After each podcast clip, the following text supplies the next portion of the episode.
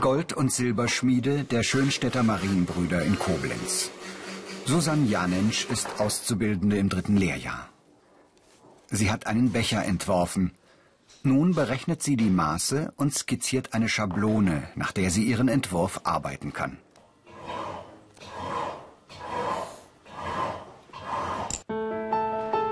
Silberschmiede fertigen Gegenstände aus Silber, Messing, Kupfer und gelegentlich auch aus Gold. Es entstehen Kirchengeräte wie Kelche, Weihrauchkessel und Monstranzen, genauso wie Alltagsobjekte. Vasen, Kannen oder Besteck. Silberschmiede entwerfen und fertigen solche Gegenstände neu oder restaurieren alte Silberschmiedearbeiten.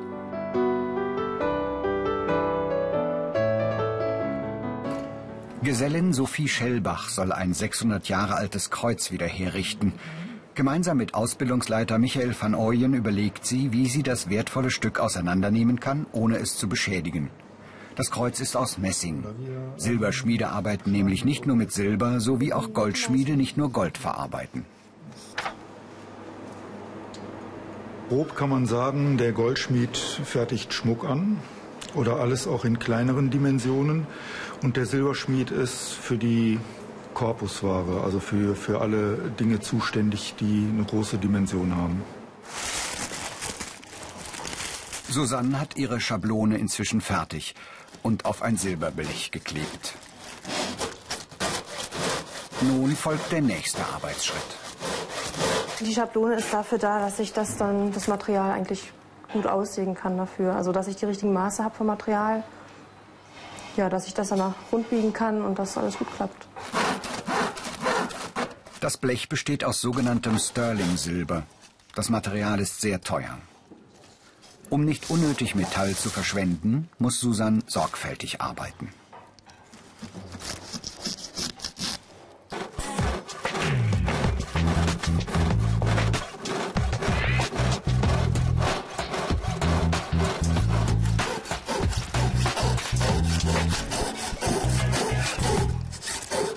Metallabfall und sogar feinste Silberspäne sammelt sie in einer Lederschürze unter dem Arbeitsplatz. Später werden sie eingeschmolzen und daraus weitere Objekte hergestellt.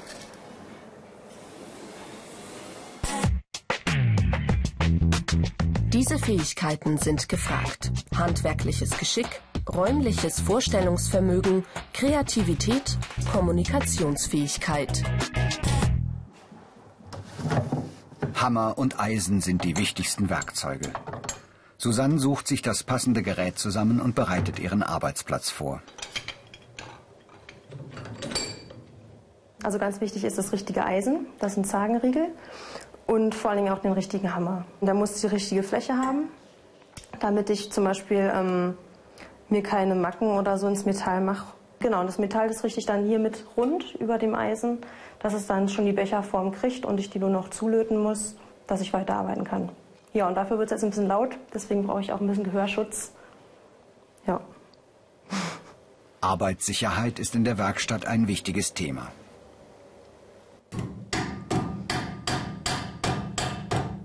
Geschicklichkeit, Kraft und Geduld sind gefragt, bis sich das Blech um das Eisen biegt und die gewünschte Becherform entsteht. Mehr Infos und viele weitere Berufsporträts als Video zum Download und als Podcast gibt's im Internet unter BR Alpha Ich mach's.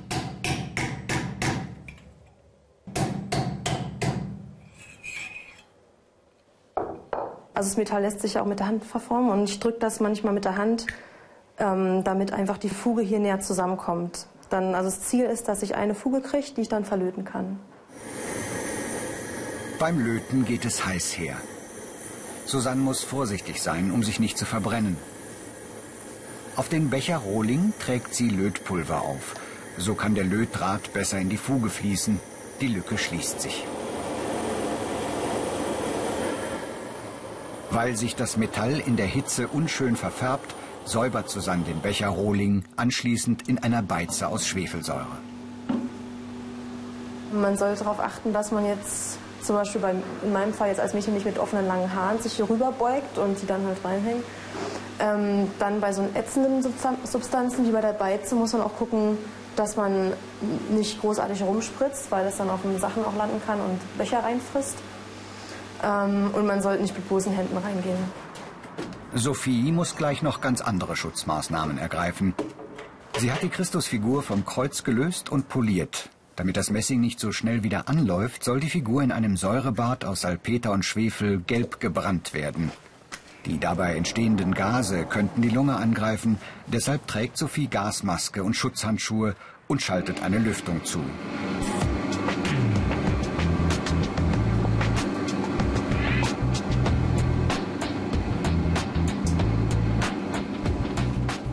Der Umgang mit gefährlichen Substanzen gehört für Silberschmiede zum Berufsalltag.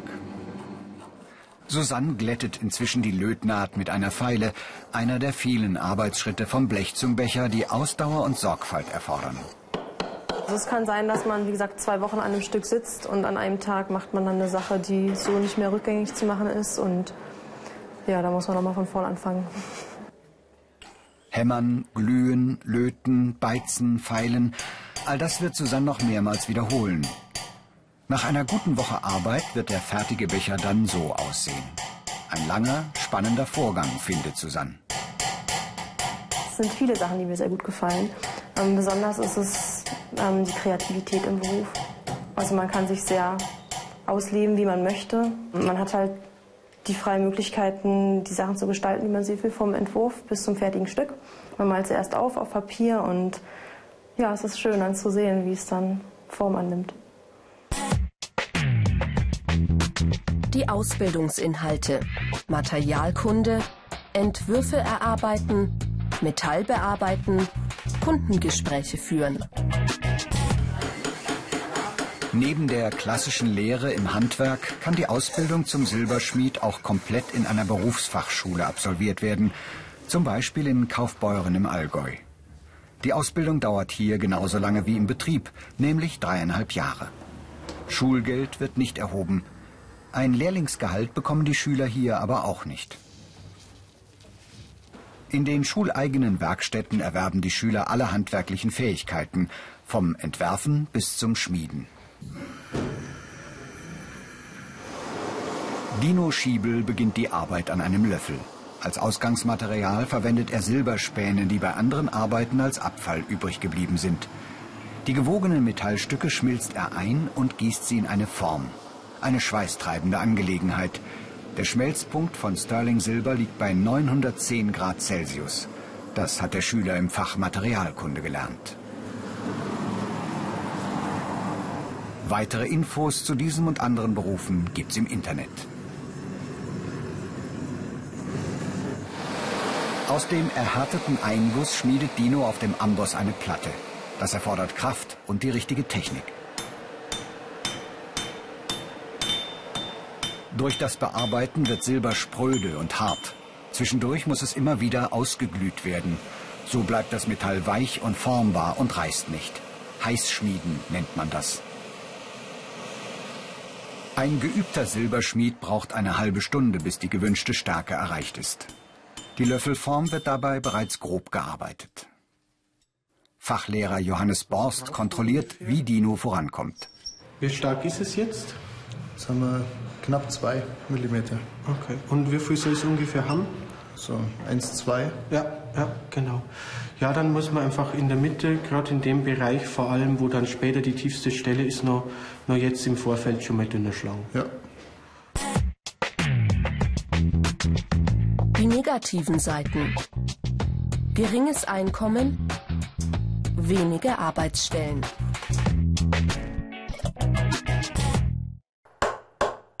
Mia Meichen ist schon einen Schritt weiter.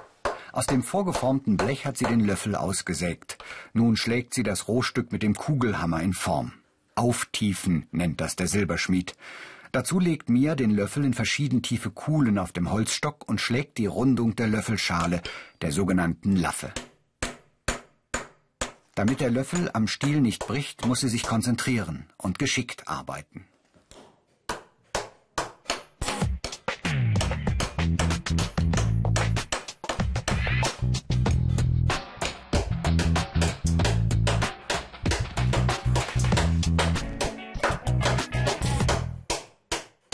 Zum Schlagen, Treiben und Planieren benötigt der Silberschmied zig verschiedene Hämmer, je nachdem, ob die Form des Objekts oder die Oberfläche gestaltet werden soll. Lena Unterseer ist im zweiten Lehrjahr. Mit dem Finnhammer strukturiert sie die Außenseite eines Bechers. Da ist nicht nur Kreativität gefragt. Geschicklichkeit, ja, genau, also Zielfähigkeit mit dem Hammer, dass man wirklich da trifft, wo man treffen will, dass man sowohl also das Stück nicht beschädigt, als wie auch das Werkzeug. Ich denke, das ist so das große Manko, Konzentration. Mia feilt die Kanten glatt und vollendet die Form des Löffels. Vom Einguss bis zum fertigen Besteckteil vergehen rund 20 Arbeitsstunden. Dabei werden Ausdauer, handwerkliches Geschick und künstlerisches Talent gleichermaßen geschult. Ideale Voraussetzungen, um später zum Beispiel ein Designstudium zu beginnen. Es ist ja, gerade in einem Designstudium befasst man sich mit der Herstellung von, von materiellen Dingen. Und wenn man da im Vorfeld durch so eine Ausbildung tatsächlich äh, nicht nur eine Ahnung, sondern eine echte Erfahrung mit einem Material hat. Und dann auch noch so, ja, so geradezu archaisch, wie jetzt vom Löffelschmieden her, dann kann man einfach wesentlich sicherer damit umgehen, schneller, präziser seine Ideen in was, in was Echtes, was Materielles verwandeln. Und das, glaube ich, ist ein Vorsprung, ähm, den unsere Schüler in so einem Studium haben, der ist nicht zu unterschätzen. Karrieremöglichkeiten. Meister, Studium, zum Beispiel Schmuck- oder Produktdesign, Selbstständigkeit. Eine kleine Manufaktur in der Nürnberger Altstadt. Inhaberin Gabriele Knebel hat an der Akademie der Bildenden Künste in Nürnberg studiert und sich selbstständig gemacht. Die 44-Jährige schmiedet Objekte wie Vasen, Schalen oder Pfeffermühlen. Manche Artikel fertigt die Silberschmiedin in kleinen Serien Oft aber entwirft und arbeitet sie individuell nach Auftrag. Ich habe hier letztens erst ein, äh, ein Tablett gemacht in dieser Größe. Das war das Papiermodell hierfür. Sie Dieser Kunde hätte gerne ein Tablett. Im persönlichen Gespräch muss Gabriele Knebel herausfinden, was genau er sich vorstellt. Sie erklärt die verschiedenen Gestaltungsmöglichkeiten und beantwortet geduldig seine Fragen. Äh, mit Pfeile oder Schieferstein, damit man eine wirklich ganz glatte Oberfläche erhält. Das heißt, ich habe die freie Auswahl, wie ich die Oberfläche dieses Teil gestalten möchte. Also entweder hochglänzend, ganz wie ein Spiegel, oder eben mit diesem, wie nennen Sie das, Hammerschlag, mit dieser äh, leicht welligen Struktur. Ja. Gabriele Knebel berechnet den Materialverbrauch und erstellt einen Kostenvoranschlag für den Kunden. Wer sich als Silberschmied selbstständig machen möchte, braucht auch betriebswirtschaftliches Wissen, muss zum Beispiel über Einnahmen und Ausgaben Buch führen und gut kalkulieren können. Man sollte sich gut überlegen, ähm, wenn man einen Laden oder eine Werkstatt anmietet, ähm, was man wirklich auch im Monat umsetzen muss, ähm, damit man äh, den Laden gut halten kann, damit man auch gut davon leben kann und nicht einen Haufen Material rumliegen hat. Handgefertigte Silberobjekte sind Unikate und teuer. Obwohl es nicht zum klassischen Repertoire gehört, stellt Gabriele Knebel in ihrer Werkstatt auch Schmuck her. Dadurch sichert sie sich einen größeren Kundenkreis. Es gibt Kunden, die haben gar keinen Sinn für, äh, für eine Schale oder eine Pfeffermühle aus Silber. Die freuen sich eher über einen Armreif und denen möchte ich natürlich auch was bieten können. Ja, und grundsätzlich Schmuck macht einfach Spaß. Silberschmied. Ein Beruf voller Kreativität, Handwerkskunst und einer Vielfalt an gestalterischen Möglichkeiten.